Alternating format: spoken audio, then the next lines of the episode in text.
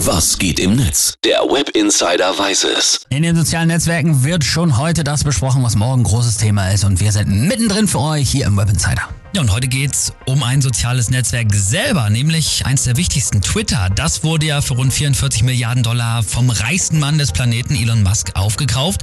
Und seitdem ändert sich da einiges. Große Befürchtung ist ja immer wieder, dass ähm, Elon Musk Donald Trump wieder auf Ja. Twitter zulassen will. Ist das denn schon passiert? Bisher noch nicht. Trump selbst hat jetzt auch schon gesagt, dass er lieber bei seiner eigenen Plattform Truth Social bleiben will. Genau.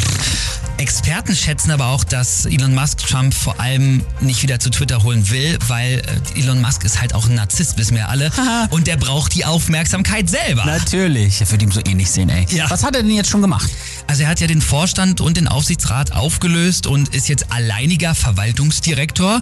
Aus Insiderkreisen heißt es übrigens auch, dass er morgen schon rund die Hälfte der 7000 Beschäftigten entlassen Boah. will. Also er will ordentlich da einsparen. Und äh, das Thema, das die meisten User beschäftigt, ist aber, dass Musk für Twitter bald ein Bezahlmodell einführen will. Wie soll das denn laufen? Also Twitter grundsätzlich bleibt kostenlos, allerdings kann man halt für 8 Dollar monatlich Twitter Blue freischalten. Da hat man dann weniger Werbung, mehr Vorteile beim Posten und auch beim Suchen Ah.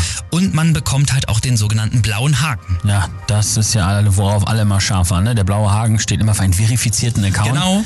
Dafür konnte man sich bisher ja nur bewerben. Genau, und dann musste man nachweisen, dass man halt auch wirklich verifiziert ist. Also die meisten Promis hatten das oder Twitter-Größen und äh, bald vielleicht ja alle, eben für alle, die bezahlen wollen. Elon Musk hatte übrigens zuerst sogar 20 Dollar monatlich dafür veranschlagt. Ja, und das sagen die User dazu.